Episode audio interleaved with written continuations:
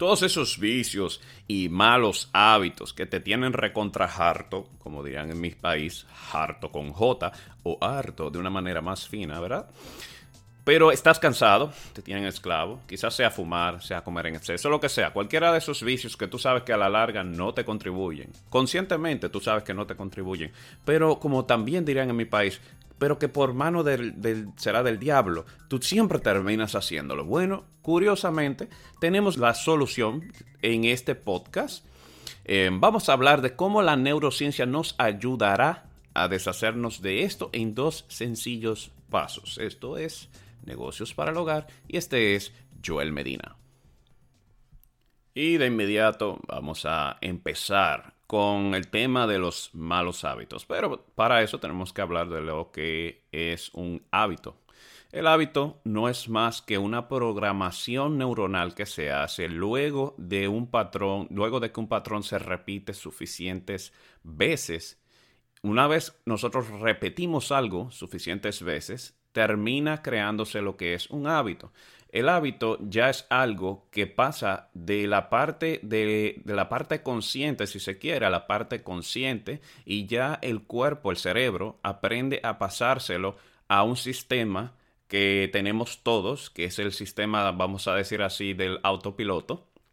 Y es por eso que cuando una vez ustedes, o nosotros, perdón, aprendemos a amarrarnos los cordones, podemos amarrarnos los cordones mientras estamos hablando con otra persona y ni siquiera nos percatamos que estamos no estamos conscientemente pensando en que nos estamos amarrando los cordones. También de la misma manera que a veces vamos manejando y venimos quizás hablando por el celular, obviamente por el Bluetooth, no agarren el celular mientras manejan, no solamente por el ticket, sino por porque tienes una mano ocupada en algo que no deberías, ¿verdad?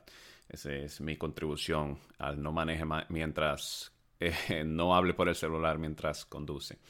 Pero básicamente a veces estamos hablando por el celular, venimos todo el camino llevando una conversación y de repente nos percatamos que llegamos a la casa no sé si a ustedes les ha pasado, porque a mí me ha pasado suficientes veces. Y yo me pongo a pensar, rayos, yo llegué aquí y yo no recuerdo nada de lo que pasó en el camino. ¿Por qué? Porque venías en el modo automático. Venía, veníamos ya en la configuración del autopiloto. Pues eso es un hábito. El, hábito es cuando tú logras em, crear lo que se, sería crear una función en modo de autopiloto.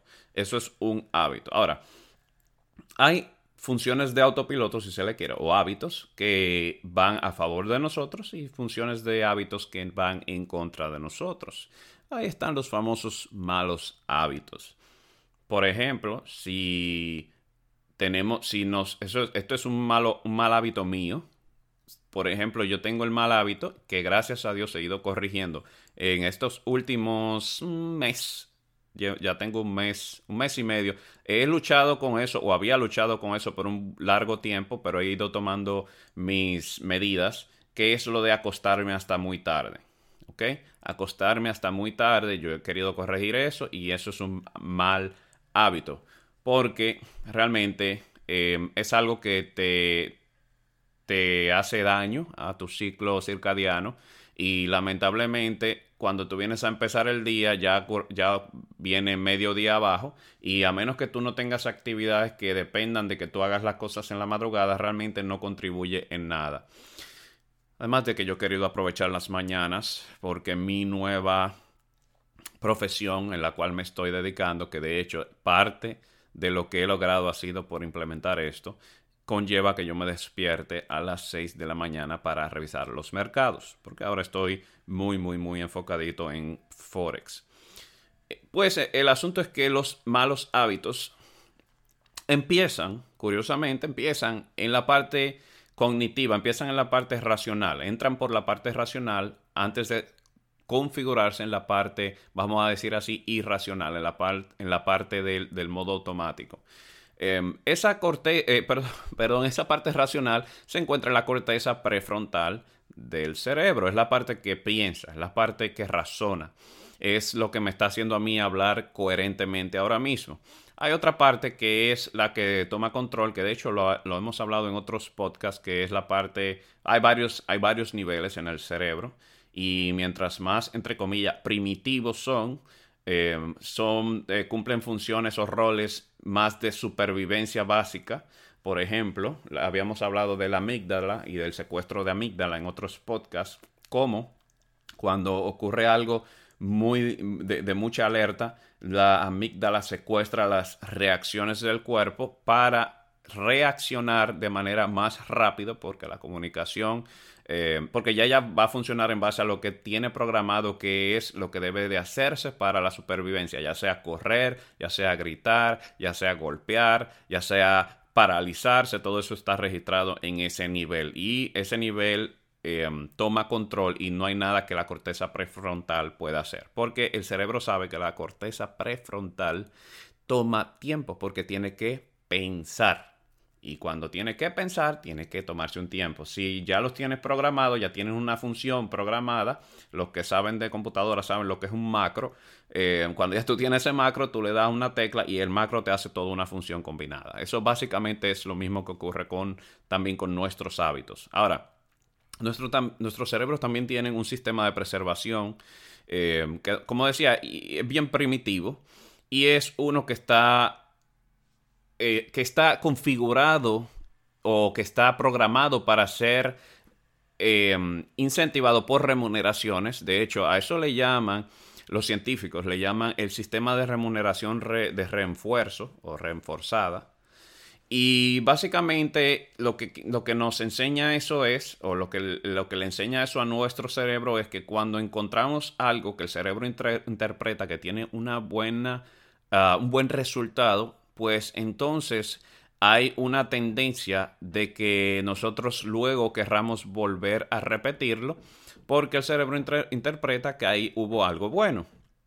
Em, eso se daba mucho, o eso se da, o eso digo que es un tema de supervivencia, porque cuando uno en, los tiempos antiguos se dice que cuando, por ejemplo, tú descubrías que en tal zona hay, hay, hay muchos, eh, qué sé yo, hay mucha cacería o se encuentran muchos animales y quizá es, una zona nueva, la curiosidad lo llevó ahí a, a ese hombre el hombre encontró que pudo cazar mucho. El hombre se va a grabar que por esa zona eh, hay mucho lugar para cazar. Y es, es una manera simplemente de, programación de supervivencia. Lo mismo ocurre con plantas nuevas. Eh, si de repente probó una planta nueva en ese entonces y se dio cuenta que era buena, pues ya el programa que cuando él vea una hoja similar, eso implica que hay algo bueno ahí.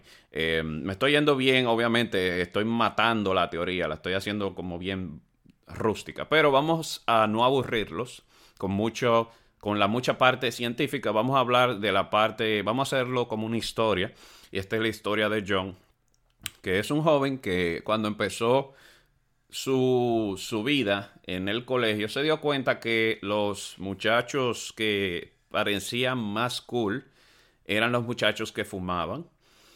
Entonces él empieza a registrar que fumando tú te vuelves cool. Este John le da la curiosidad de probar el cigarrillo, porque él quiere ser cool.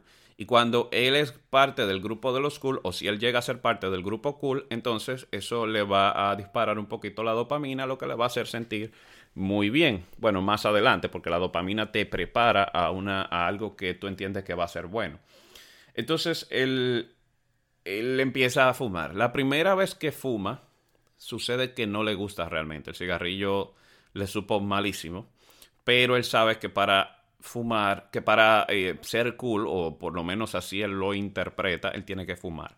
Sucede que luego de muy poco tiempo, menos de una semana, ya se acostumbra a fumar. Se acostumbra a que ya tolera el cigarrillo.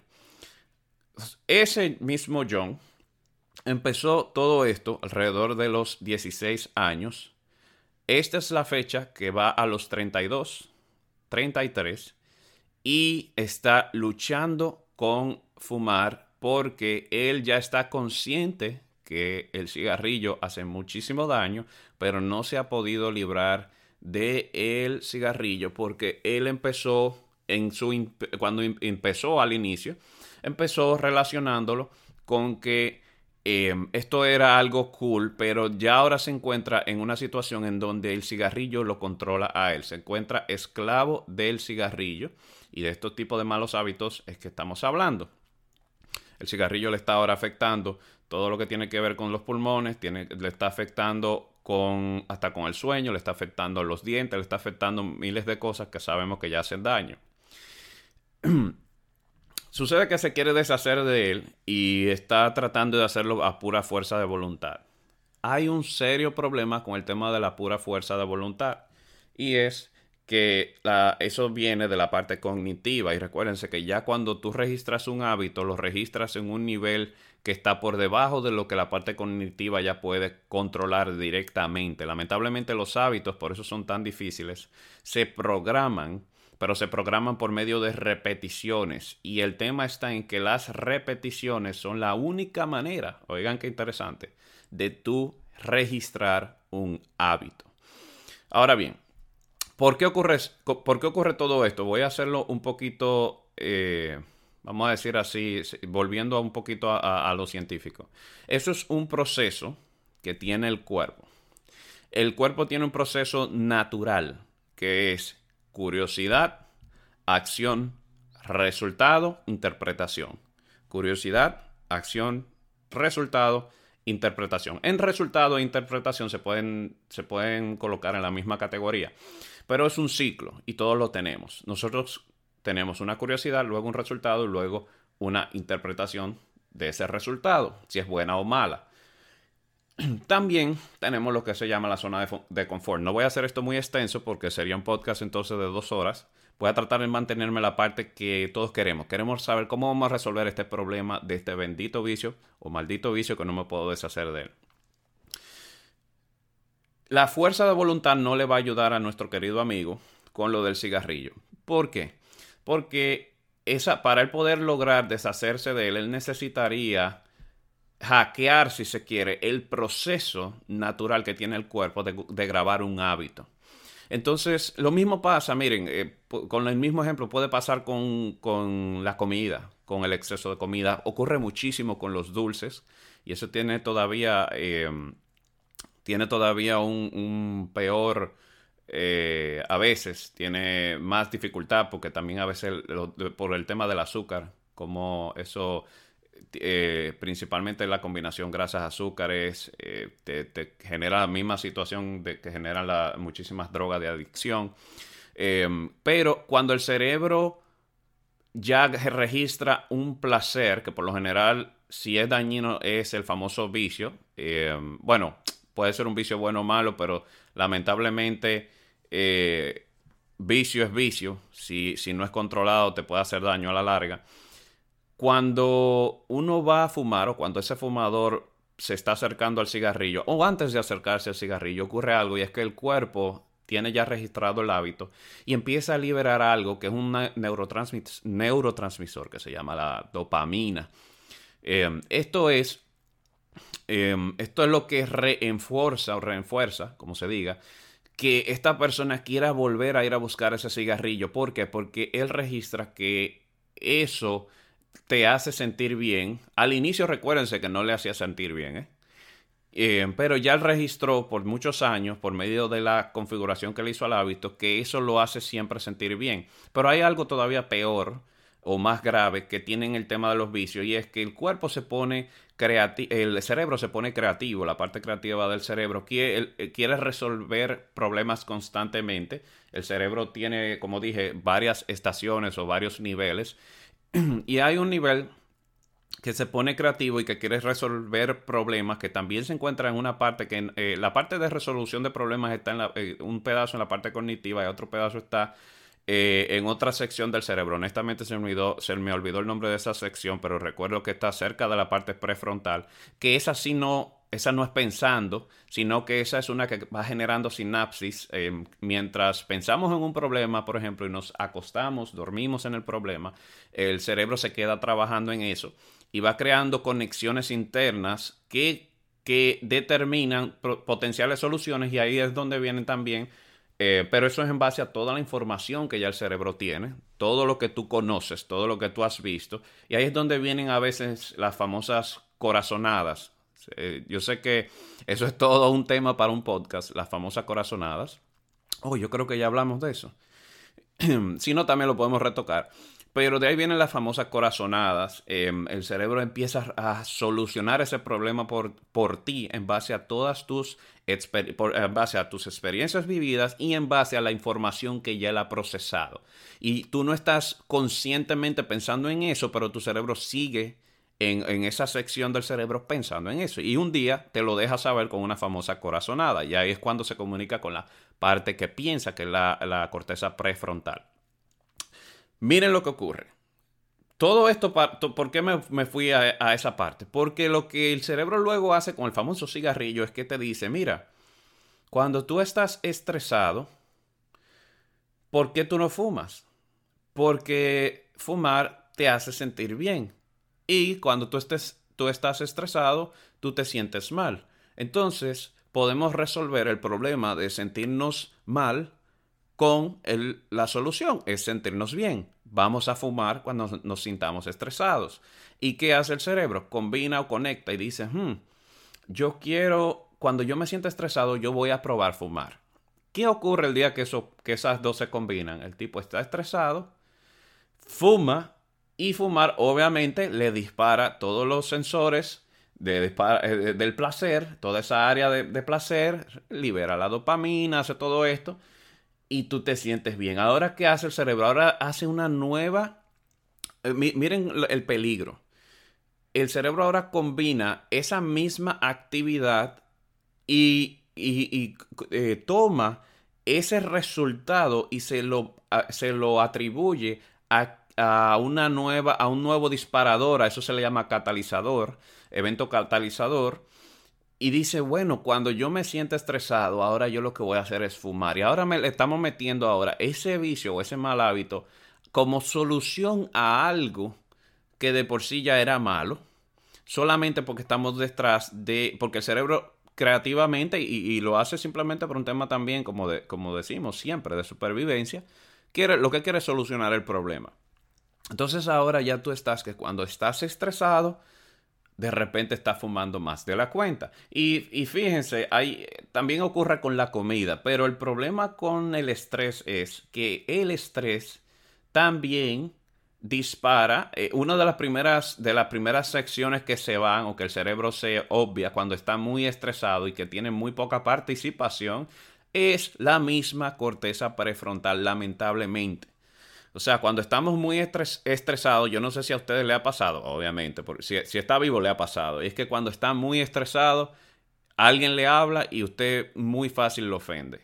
Y no necesariamente lo quería ofender.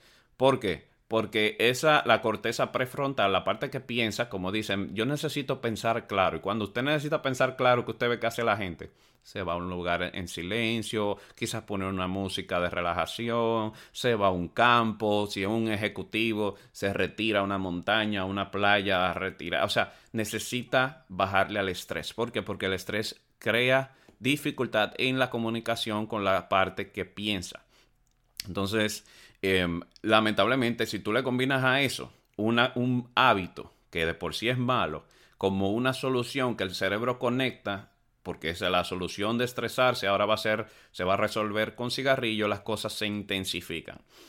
Vamos, a hablar, porque tenemos ya todos estos minutos tratando de darle vuelta a la parte de la ciencia mezclada con una historia para que caigamos en la solución. ¿Cómo John va a poder resolver, resolver este problema del el cigarro? Miren, la ciencia nos ha dicho, nos ha em, dado una solución interesante y es paso número uno.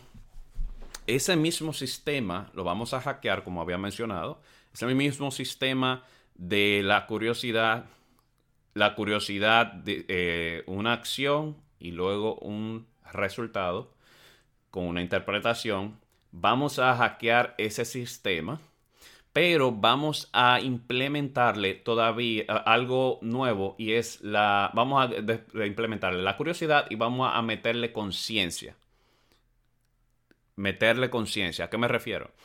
Vamos a pensar enfocadamente de manera que la parte de la corteza prefrontal pueda registrar una nueva interpretación del resultado por el medio de repetir literalmente lo mismo de lo que tú te estás tratando de deshacer, pero con un gran pero, tú quieres reconfigurar ese hábito, tú quieres darle una nueva información al cerebro. Recuérdense que no va a ser simplemente a ah, mi fuerza de voluntad, lo voy a dejar de inmediato. Esos casos sí se dan, pero curiosamente esos casos se dan con personas que tienen un sentido de disciplina muy, muy desarrollado. Y la disciplina en sí mismo, cuando una persona es muy disciplinada con temas de decisiones, eso es un músculo, como quien dice, y es un hábito que también se, se eh, se puede practicar y tú puedes literalmente crear el hábito de que cuando tú tomas una decisión ya eso es, eh, o de que tú eres muy, tienes mucha facilidad para la disciplina y eso también es algo que tú puedes usar para combatir, pero esa no es la mayoría de la gente. Eh, eso no somos la mayoría, vamos a decirlo así. Entonces, ¿qué, ¿qué tú haces?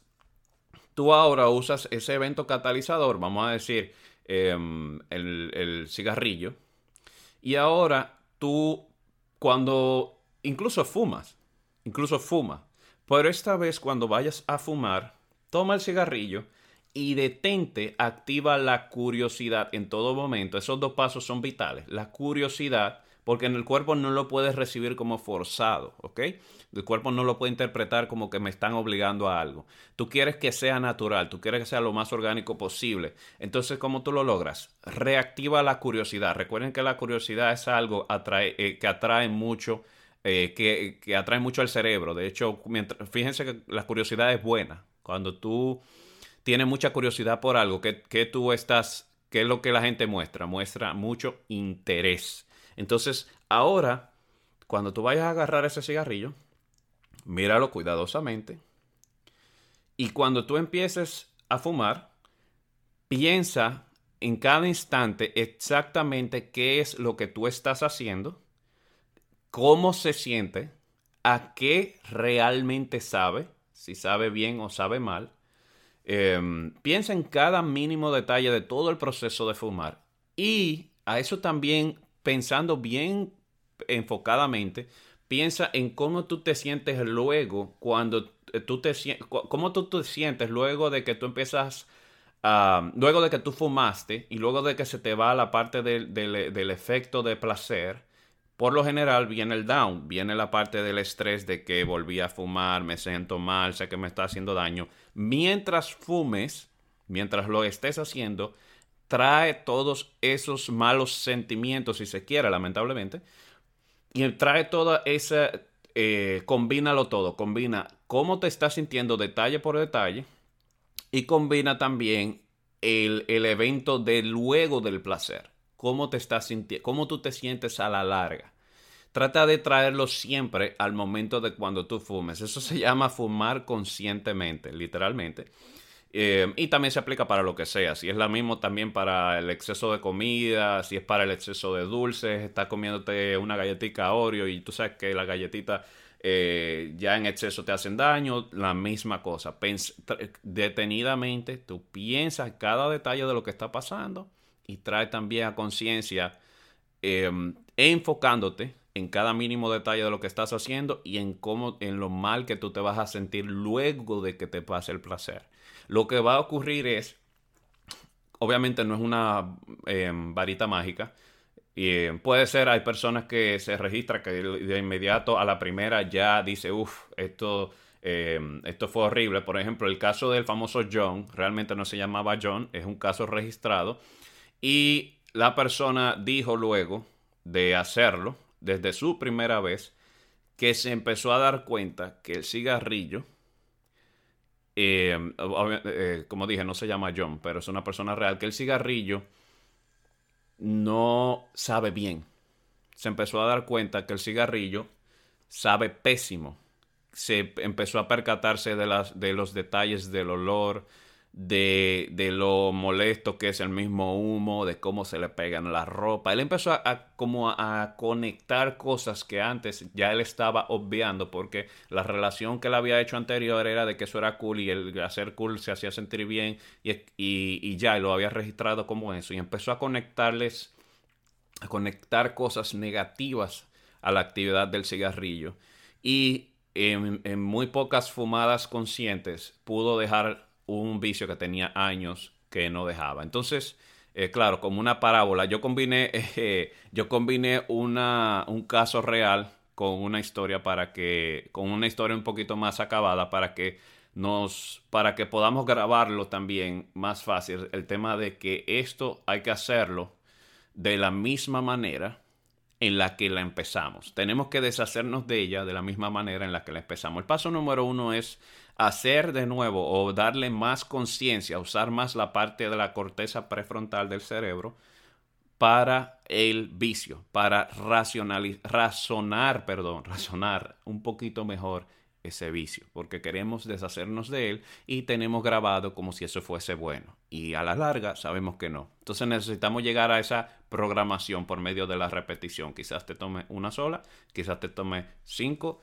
o te tome tres, pero cada vez que lo hagas, mucha conciencia mientras lo estás haciendo.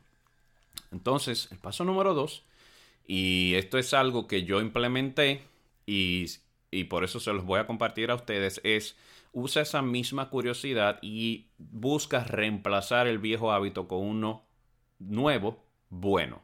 ¿Ok? Busca reemplazar, si es posible, el viejo, el viejo hábito con uno nuevo, bueno.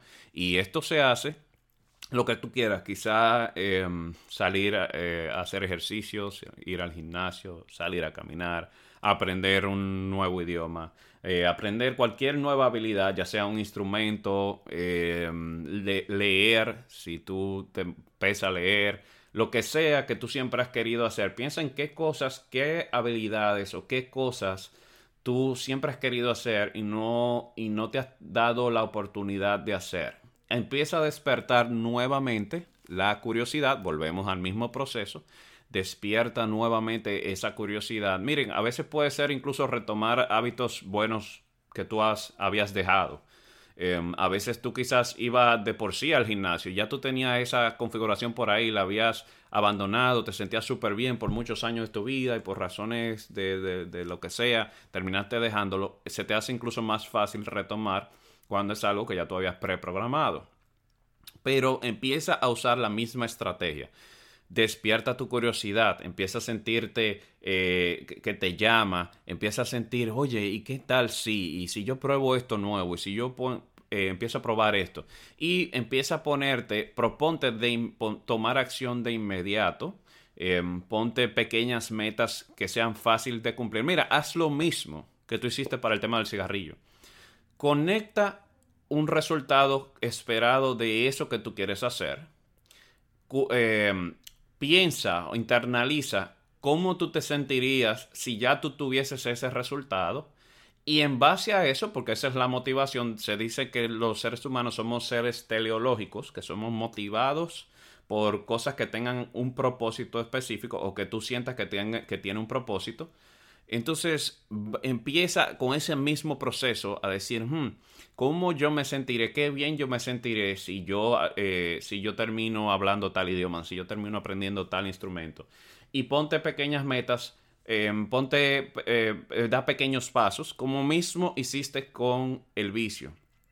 Quizás el vicio que tú tienes te pasó como el mismo cigarrillo, que la primera vez no fue ni siquiera agradable, pero tú te, ¿qué tú hiciste? Tú te forzaste, al inicio te obligaste a volverlo a hacer simplemente porque tú tenías registrado algo bueno que iba a salir de eso. Y a veces pues no son tan desagradables, quizás el mismo dulce, pero tú como quiera volviste a él. Eh, y por medio de esa repetición fue que tú luego terminaste realmente volviéndolo un placer. Y lo mismo puedes hacer con lo que sea que tú te propongas. Sustituye, busca sustituir Em, ese mal hábito con un nuevo buen hábito y empieza a usar de nuevo tu curiosidad. Usa la curiosidad, despierta, trabaja en eso, mantente curioso. Miren, yo creo que hasta el mismo Steve Jobs vivía diciendo eso, eh, de que mantengamos viva la curiosidad.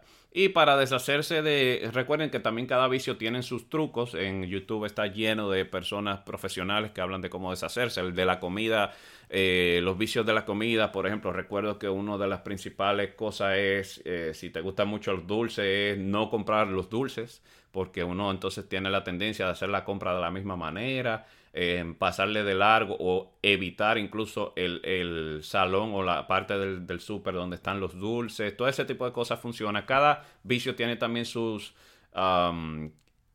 ¿Cómo se diría? Sus peculiaridades que si tú también te enfocas en ellas tienen más facilidad o mejor éxito en deshacerte de ellas. Pero esto es una manera general de cómo la neurociencia, porque esto se descubrió por medio de eso, de estudios de neurociencia, cómo podemos deshacernos de ellas neutralizando o hackeando el mismo proceso por el cual nosotros la, lo, eh, adquirimos ese mal hábito. Bueno, yo espero que esto les haya servido. Este fue nuestro episodio sobre cómo deshacernos de los malos hábitos. Em, si les gustó, recuerden compartirlos, em, darnos like, um, también hablarnos en las redes sociales, cualquier otro tema que tengan, inquietudes, nos pueden también comentar, escribir correos como ya han hecho algunos. y principalmente eh, mi Instagram también personal. Em, lo pueden visitar, está ahí en, la descripción, em, Joel Medina V, arroba Joel Medina V. Eh, también tenemos el Instagram de Negocios para el Hogar. Y cualquiera de esos lugares donde nos escriban, nosotros vamos a estar atentos. Compartan, nos vemos en la próxima. Esto fue Joel Medina y esto fue Negocios para el Hogar.